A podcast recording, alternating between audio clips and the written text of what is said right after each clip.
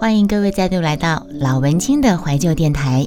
今天跟大家分享的是吴念真《这些人那些事》里面的一篇小故事，叫做《长梦》。那张脸孔和笑容依然如此的熟悉，岁月好像没有在他脸上留下多少痕迹。他的生日就算不写上，直到现在，这个女孩子她也还记得清清楚楚。何况是那么特别的日子，四月一日，要遗忘也难。甜美而缠绵的言语跟神情，或许更容易打动你的心。但请原谅一个在这样的日子里出生的呆子，他只会用最简单而且愚昧的书写方式，来呈现心里已然无法压抑的悸动和持续的无声的呐喊。但却又无能想出更婉转、更合适的语词，因此只好写下这单调而贫乏的三个字：“我爱你。”这是这个男人写给他的一百多封情书的第一封，是不是写得很好？我没有办法想出更婉转、更合适的语词，因此只好写下这单调而贫乏的三个字：“我爱你。”几十年后的现在，当然看得出当时他是那么聪明的装笨，但接到信的那个当下，光是最后那三个字，已经让这个女孩子毫无防备的泪流不止，一如此刻。此刻摆在这个女人面前的是这个男人的讣文，以及那一百多封收藏多年、有些甚至已经可以倒背如流的情书。在那个写情书的时代呀，OK，他大他两岁，那个男生大这个女孩子两岁，今年不过才五十出岁，然而却这样永远离开了，永远不会知道。她有多少次曾经想象着某一天可以和这个男人在异国黄昏的街头重逢时的浪漫？夕阳下惊喜的对视，长久无声的拥抱，之后是微醺下彻夜平静、毫无掩饰的长谈，有欢笑也有泪水，直到黎明。这个女孩子想要跟他说长久以来的思念跟遗憾。而最后，这个男子或许会跟她说：“你也许不相信，但这辈子除了你，我不曾爱过别人。”这个女孩子常用这样的想象下酒，让自己在寂寞且自觉已经苍老、爱情不在的夜里，还有一点生命的余温，可以挡寒入梦。为什么是异国重逢呢？有时候，连这个女生都会对自己所设计出来的想象觉得苍凉，因为几十年来，这个他，男生的他，由知名作家转变成一个经常出现在媒体上的政府官员，在已然是全民皆狗仔的台湾，除了国外，好像没有可以满足这个女孩子的想象的所在。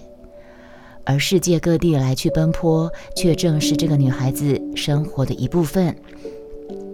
只是这样的生涯转变，却都不是爱情萌芽的阶段两个人想象得到的事情。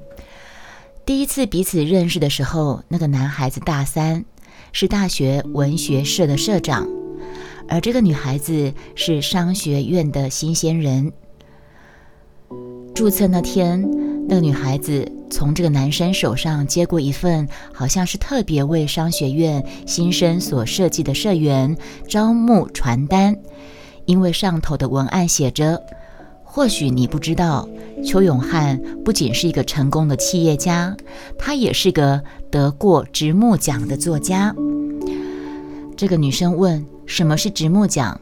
这个男生告诉她：“来参加文学社，你就知道了。”两个人熟识之后，讲起那天的情况。女孩子曾经跟他招认，其实会加入文学社，根本不是为了知道什么叫直木奖，而是你的笑容像个孩子，而且你有一双好看的手，那双手给人的感觉，你像一个作家。后来才知道自己的直觉挺准的，因为那时候那个男孩子已经是一个颇有知名度的大学生作家了。在偶像明星还不像现在这么泛滥的年代里，文学社有许多女生其实是冲着他的名气而加入的。这个女生甚至可以明显的感觉到这些女孩子社团里面女孩子暗地里彼此勾心斗角、争宠的氛围。哎，女生为了一个同样的一个男生，一群女生暗地里勾心斗角、争宠，从现代到古代，从古到今，没有止息，没有停过呀。而这也是这个女孩子意外的接到这个男生示爱的情书时，那么的惊喜、激动到泪流不止的主要原因。怎么会是我？竟然是我呢？一个星期至少一封的情书，在第三十封之后频率略减，因为他说，因为那个男的说，我喜欢直接把爱写在你的唇上。你的耳边，你的发梢，还有你细致而敏感的身体上。毕业后，这个男生在澎湖服役，那是情书频率最高的时光，每一封几乎都流露着炽热的爱意跟深浓的思念。而这样的思念，都经过漫长的等待之后，在他返台的假期里，才可以得到补偿。怎么补偿呢？自己想象画面。而从他毕业那年的夏天开始，只要这个男孩子一声召唤，这个女生二话不说，飞机票一买就飞过去。即便只是部队晚餐到晚点名前那几个小时，激情的相处，他也觉得满足。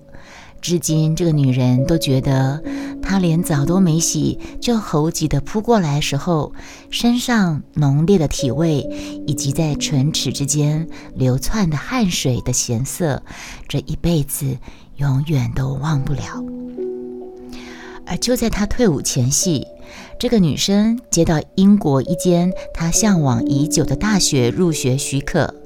当她迫不及待飞到澎湖，告诉她这个让她雀跃不已的消息的时候，这个男生却只是沉默地看着她，好久好久之后才说：“对不起，说实在的，我没有办法分享你的喜悦，因为对我来说，你好像正在慢慢的远离，而我却没有力气跟上你的脚步。”那个傍晚，这个女孩子记得在止不住的泪水里，第一次听他提到两个人家境的差异、志趣的选择、思念跟距离之间的考验，还有未来可能如何又如何的。最后，这个男生认真的说：“我没有权利干涉你任何决定跟选择，我更不愿意自私的干扰你对未来的追求。除了祝福。”我只有等待，请记得，你是我这辈子的最爱。多么会讲话的男人呐！扎波朗几个嘴。令这个女人心疼的是，这个男子仿佛一直信守着等待的承诺，不定期的航空邮件，密密麻麻的诉说着他的思念、工作、生活。提到他被网罗到逐渐解构，并看得见正快速转变中的执政党的宣传单位，只是这些信始终无法汇聚成足够的能量，让在湿冷阴霾的异国里活在课业压力的她得到支撑。反而是这个女孩子父亲公司驻派在伦敦的经理蓄意的殷勤，让她不时的可以指领到一些必要的温暖。最后，这个女子不得不承认，思念跟距离真的是一种严苛的考验。我们都知道，思念跟距离，远距离的恋爱是一种考验。对，虽然这个女孩子记得少女时代，只要看到香港连续剧的男女用广东话谈情说爱时，总觉得好笑。没想到一年多之后，她就跟那个来自香港的经理走进教堂。得知讯息的他写来的最后一封信情书上只有几个字：“等待的尽头，祝福依旧，只因为你是我这辈子的最爱。”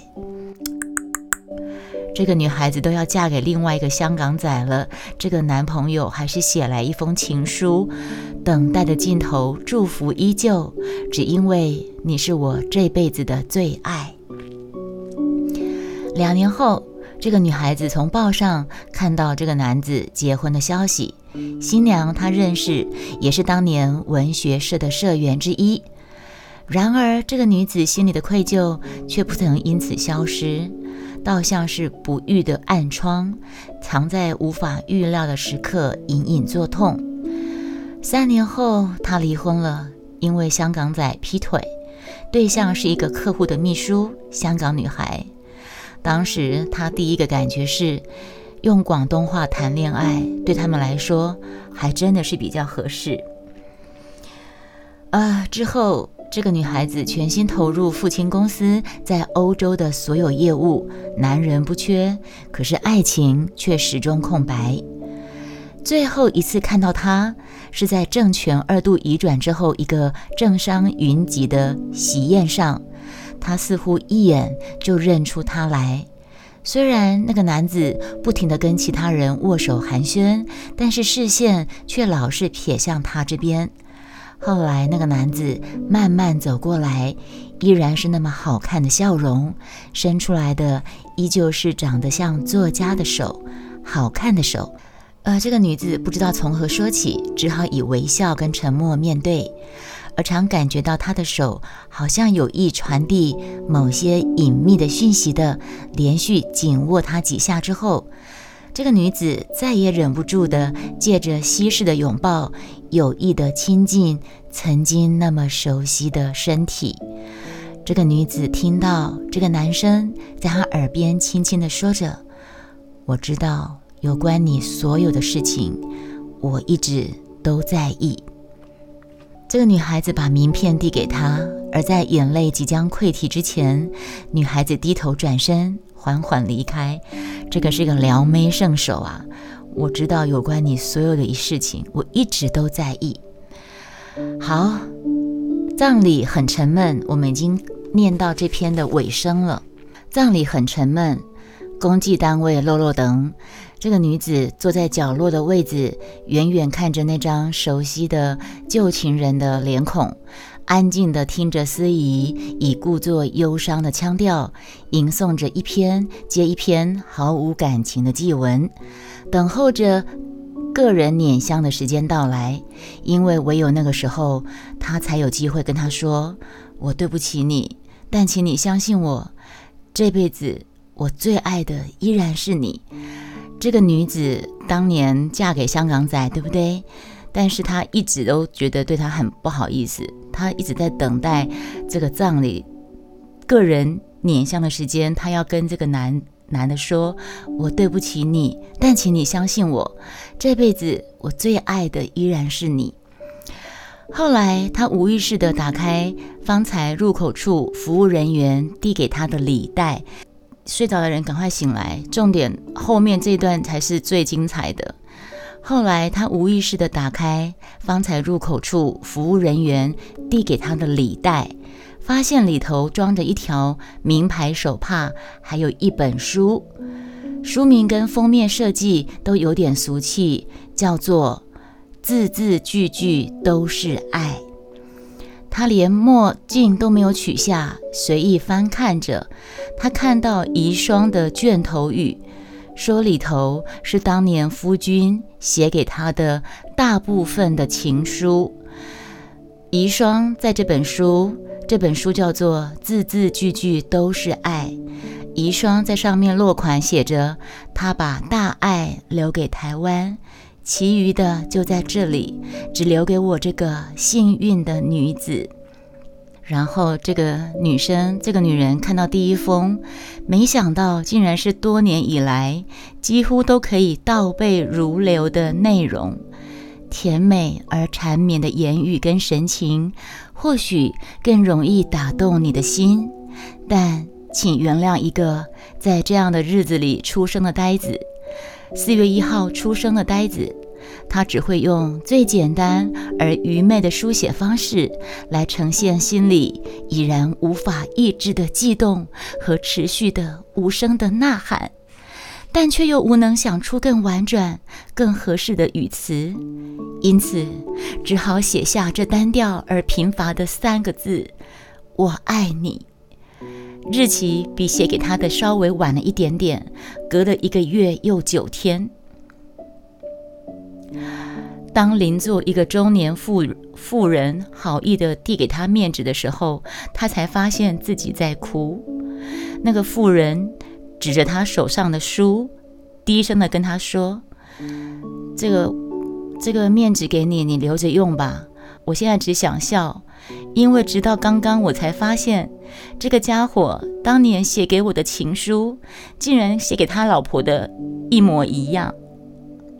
刷，说完了，结束。字字句句都是爱，这家伙写给每一个最爱，他对每一个宝贝都很宝贝，他对每一个宝贝都一视同仁，他连情书都一模一样，一字不差。每一个女人背出来的第一封情书都是这一篇，甜美而缠绵的言语跟神情，或许更容易打动你的心。但，请原谅一个在这样的日子里出生的呆子，我只会用最简单而且愚昧的书写方式来呈现我心里无法压抑的悸动跟持续的无声的呐喊，却又无能想出更婉转、更合适的语词，因此我只好写下这三个字，单调而贫乏的三个字：我爱你。他在每个女人心目当中。可是，如果说不是这本书的发行的话，所有女人都会认为自己是他的唯一的爱，所有女人都会认为自己是他的最爱，然后每个女人都带着愧疚，愧对他一辈子。这个男人也算是赚到赚饱哎，赚赚饱赚满哎，不是吗？好了。这就是今天要分享给大家的节目。这是收录在吴念真《这些人那些事》里面的一篇散文，叫做呃一篇故事，叫做《长梦》。在老文青的怀旧电台里面，之前好像也分享过两篇，同样是这本书的。我记得一篇是母亲们，一篇是什么？呃，秘密是吗？对。你们有兴趣的话，可以到往前面去找这两个故事来听听。好，那我们下次节目再见喽，拜拜。